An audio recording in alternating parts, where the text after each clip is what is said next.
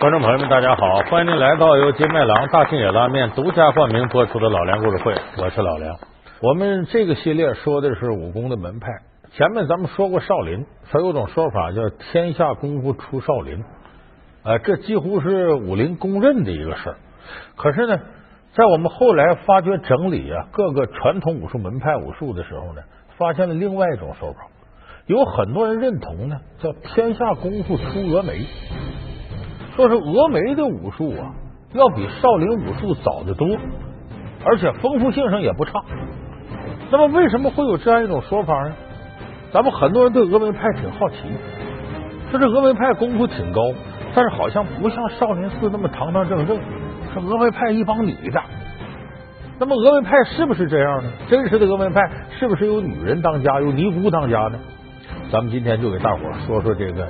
在我们眼中有点神秘色彩的峨眉派，金庸笔下的峨眉派为何是一群女人帮？郭襄女侠灭绝师太周芷若，三位峨眉派女掌门究竟有何贡献？峨眉武功为何貌似为女人量身而设？峨眉武功真实的起源究竟在哪儿？又有哪些不为人知的门规戒律？老梁故事会为您讲述峨眉派为何如此阴柔。峨眉派呢，不光是说武侠小说里金庸写，其他的武侠小说里也有。当然要说写峨眉派琢磨最多的，那就得说是金庸。金庸写峨眉派写的最多的是在他的《倚天屠龙记》里边。你比方说说峨眉派怎么来的？金庸的说法是峨眉派开派祖师啊，是这个大侠郭靖和黄蓉的小女儿郭襄。就这郭襄呢，在风陵渡口啊。听一些江湖豪客，主要是西山一库鬼里的大头鬼在谈，说这个江湖上有个神雕侠，这人一个膀子跟一个大雕在一块儿，有很多传奇故事。郭襄为之神往，就跟着大头鬼要见神雕侠。后来一见面呢，这个少女情窦初开，一见到自己崇拜的人，那就形成了刻骨相思，就喜欢上杨过。山西苦鬼，你们竟敢不守信用，害得我空等半天。原来你们在这胡闹！神牛大侠。而杨过呢，对待这个小妹妹呢，也挺真心实意，但可不是爱情。可是郭襄呢，一缕相思就紧紧系在他身上，所以后来在这个第二次华山论剑的时候呢。排定五绝之后呢，大家在山上游玩。完，杨过给小龙女说：“呃，历来无不散之宴席，咱们就此别过，今后天涯分手，总有相见之日。”大哥哥，我们什么时候才能再见啊？有缘的话，我们自会再见。就好像我和龙儿一样。这时候郭襄受不了了，就跟自己大哥哥分开，受不了了，眼泪就下来了。为何物？只叫生死相许。走遍天涯海角，他要找他这个神雕大侠杨过，这大哥哥杨过，最后到哪儿也没找着。终南山呢，活死人墓，天涯海角也没找着杨过。杨过跟小龙女不知哪儿去了，所以找到四十岁上，突然间大彻大悟，出家为尼，开创了峨眉派。那么，就这是一个挺令人伤心的故事。其实金庸写这个呢，主要是为了写情，而不是真写峨眉派的来历。但是无形间呢，在武侠小说里，把峨眉派开派祖师就定成了一个女的，而且这个女的后来郭襄引发了《倚天屠龙记》的整个故事。因为呢，大侠郭靖呢，后来得了这个杨过的那把玄铁重剑，这也从杨过这来的。玄铁重剑是这个独孤前辈留给他的。这柄玄铁重剑呢，郭靖和黄蓉呢，把它给融化了。加上西方精金，打造了两把兵刃，一把叫倚天剑，一把叫屠龙刀。然后在打造过程当中呢，在倚天剑和屠龙刀里呢，分别藏下东西。屠龙刀里藏有兵法，倚天剑里藏有武功秘籍，一部九阴真经，一部降龙十八掌掌法经义。郭大侠，盼望后人能习得剑中的武功。替天行道，为民除害。就说谁若得屠龙刀里头的东西，就可以君临天下，战无不胜，因为是兵书战策。谁得倚天剑东西，就可以功夫天下无敌。那么这个倚天剑、屠龙刀分别传给谁了呢？把倚天剑传给了女儿郭襄，屠龙刀传给了儿子郭破虏。所以这郭襄呢，后来带着倚天剑开创了峨眉派，这倚天剑就成为峨眉派的镇派之宝。后来我们知道，他灭绝师太靠着这倚天剑，这可以说威震江湖。不光灭绝师太武功厉害，这个剑是特别厉害，一般的兵刃碰上他，马上就被砍折了。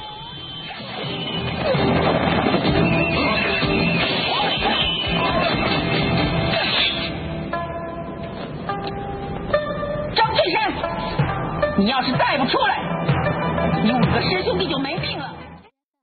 那么说这个灭绝师太，这是峨眉派一个有代表性的人物。很多人都说这是个性格乖张的老尼姑，冷血无情，是女汉子，更是一个非常残忍的人。他比较残忍的事多了，比周芷若最后不能嫁给张无忌，害张无忌，这还不算极端。极端是一掌把自己徒弟纪晓芙给打死了。确实，灭绝师太是喜欢纪晓芙的，她很想把峨眉派掌门之位传给纪晓芙，但没想到这纪晓芙呢，跟这个明教的光明左使杨逍两个人好上了，还生了个孩子叫杨不悔。这个灭绝师太急了，杨逍，杨逍，我叫的光明左使杨逍，是他。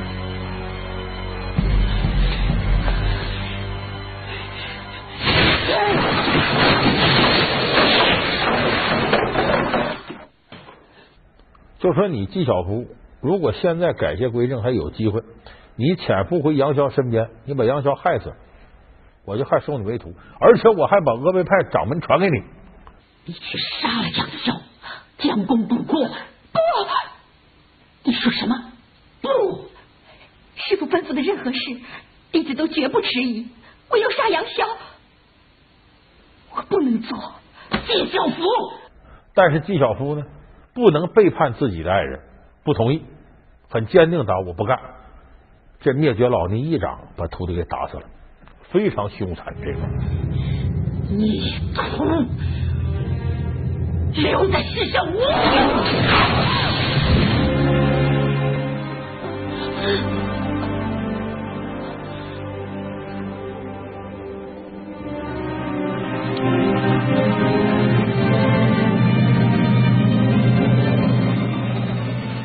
觉怎么跟明教跟杨逍这么大仇呢？《倚天屠龙记》啊，原来有这一段结仇的原因，后来金庸把它删了。就说我在一开始看《倚天屠龙记》的时候，这段已经没了，都是后来找他当初在《明报》上连载六七十年代连载说原稿找到有这一段。怎么有这一段呢？在现在的《倚天屠龙记》里头留下个伏笔，说灭绝师太娘家姓什么？就是出家之前他姓方，他哥哥呢还是当地一个老英雄。灭绝师太呢有一个俗家名字起的很好听，叫方香君，香就是湖南那个香，君子的君，方香君。而且灭绝师太也年轻过，也爱过人，也一往情深过。爱的谁呢？他的师哥叫孤鸿子，在这个《倚天屠龙记》里头公开版本里写了，灭绝说过，说你的大师伯孤鸿子和这个明教这个左使杨逍俩人打。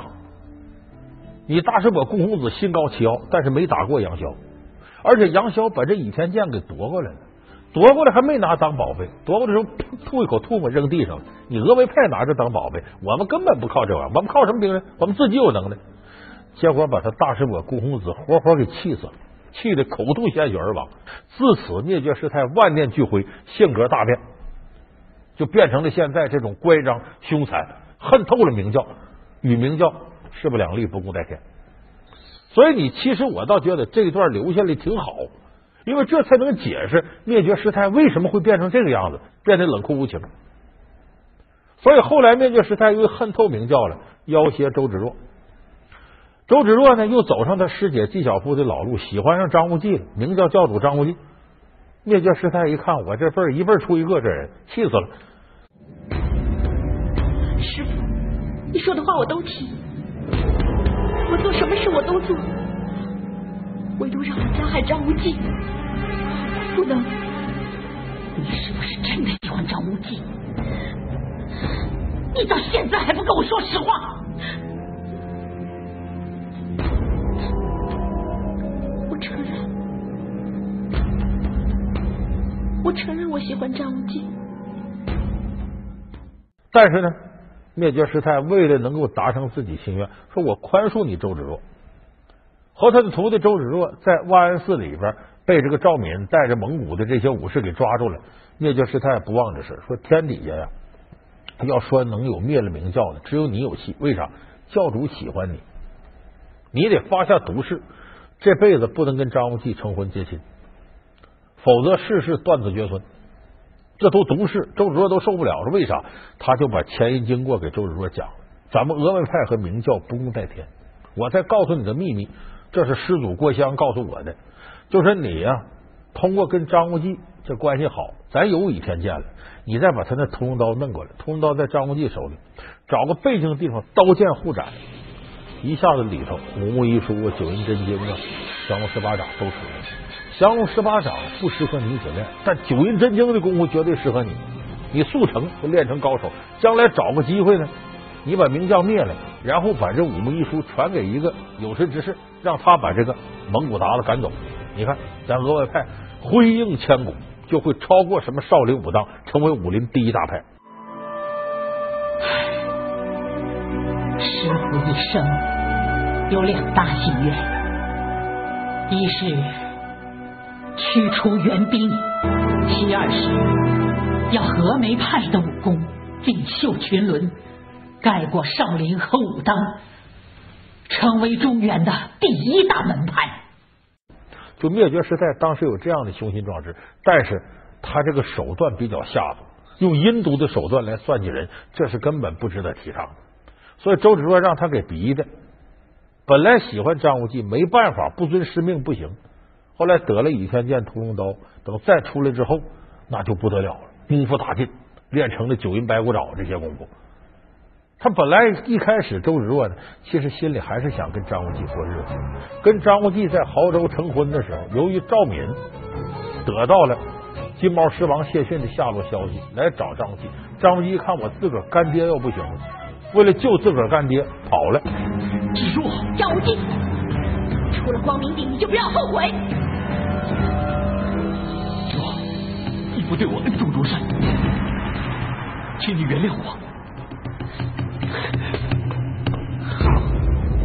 好，好个张无忌！各位，亲眼所见，张无忌负我，非我负他。从今日起，周芷若和姓张的恩断义绝。这下周芷若万念俱灰，他以为呢张无忌更喜欢赵敏，翻脸了。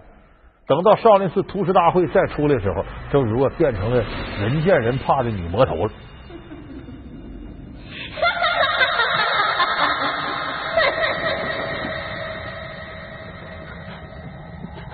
周掌门，明教认输了。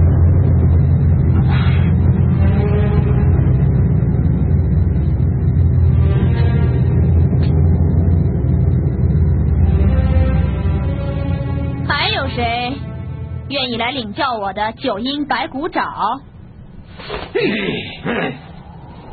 哪位出来赐教？所以可以说，峨眉派这三个掌门，从郭襄、灭绝师太到周芷若，有个共同特点，都是在感情世界里头用情太专太深，最后被感情伤害了的女人典型。所以这书里头这么写，肯定招人看呐，情节起伏跌宕，感情世界里花样百出。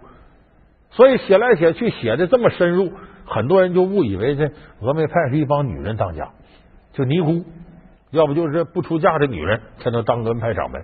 其实是不是这样呢？这是大误会。老梁故事会为您讲述峨眉派为何如此阴柔。老梁故事会是由金麦郎大金眼拉面独家冠名播出。峨眉派这武术绝大多数是男人练的，也没有说峨眉派是个大门派的，它非常分散。那为什么说金庸把它往女人身上写呢？这和峨眉武术的特点有关。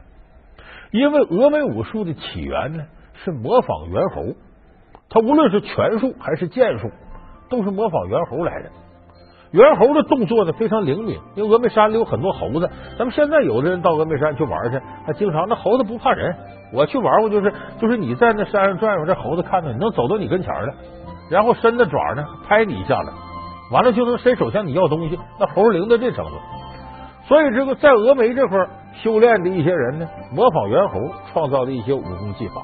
那这猴特点是啥呢？快速灵敏，这本身和女人就很像。我们现在的猴子自古就有，现在猴子很多，但最早的一个就猴拳。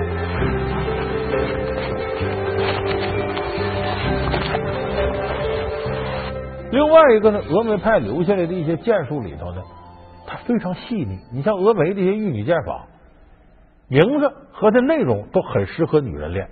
你里边它的招法，什么文姬挥笔呀，啊，什么西子染面呢这类的，呃，这越女追魂呢，都跟女人有关。这个剑法也精美细巧，挺适合女人练。包括峨眉派有的兵刃，咱们都听说有种兵刃叫峨眉刺，可能你们没见过，我见过峨眉刺，这属于奇门兵刃。它是陆地上、水里都能使。峨眉刺是什么？长大概也就是三十厘米长，中间粗，两头尖，就是圆锥形的。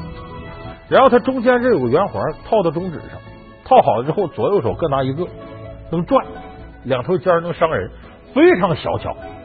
这个据说就是峨眉派一个高手白眉道人呢，呃，利用大伙不太防备女的，给女人设计的这么个兵刃。峨眉刺的技法体现了峨眉武术先诱后打、善出阴招、富于变化的特点，区别于北方武术的大开大合、强打硬攻，尤其适合女性使用。在今天的四川峨眉、成都以及河南开封一带，峨眉刺仍有流传。所以这峨眉派的功夫有好多适合女人练，所以难怪金庸呢把它往女人身上靠。那么说这功夫怎么来的？为什么说天下武功出峨眉？有这说法。少林功夫咱们以前说什么时候才有啊？那是距今一千五百年前，呃，也就是说隋末唐初那时候，少林武功才开始。但是峨眉武功最早能追溯到什么时候？战国的时候，在战国时期有一个武功高手叫司徒悬空。这司徒悬空呢，种地为生，就住在峨眉山上。他看到峨眉山很多猴呢，他通过这个猴的变化悟道，练出了不少拳术跟剑术。后来他收徒弟，就形成了一大门派。这个司徒悬空呢，有个特点呢，好穿白衣服。人本来长得又瘦又小，所以人家管他叫白猿祖师，就说峨眉派祖师爷有的传是一个白色猿猴。哎，其实这个是不对的。白猿祖师是形容司徒悬空。那这是其中一种说法，还有一种说法说南宋的时候，峨眉武术集大成，有个和尚叫德元长老，说这德元长老呢功夫练得很深，就在峨眉山修道，把峨眉武术集大成了。他的眉毛呢是白色的，所以人管他叫白眉道人。要说白眉道人不老道吗？这不对，这个道人什么意思？是得道之人，修道之人。他指的还是和尚。后来他一点点归到说这变成了老道了。说白眉道人是指白眉和尚。就是这个德元长老，他后来写了一本书叫《峨眉全书》，这个书一直到近现代还流传着。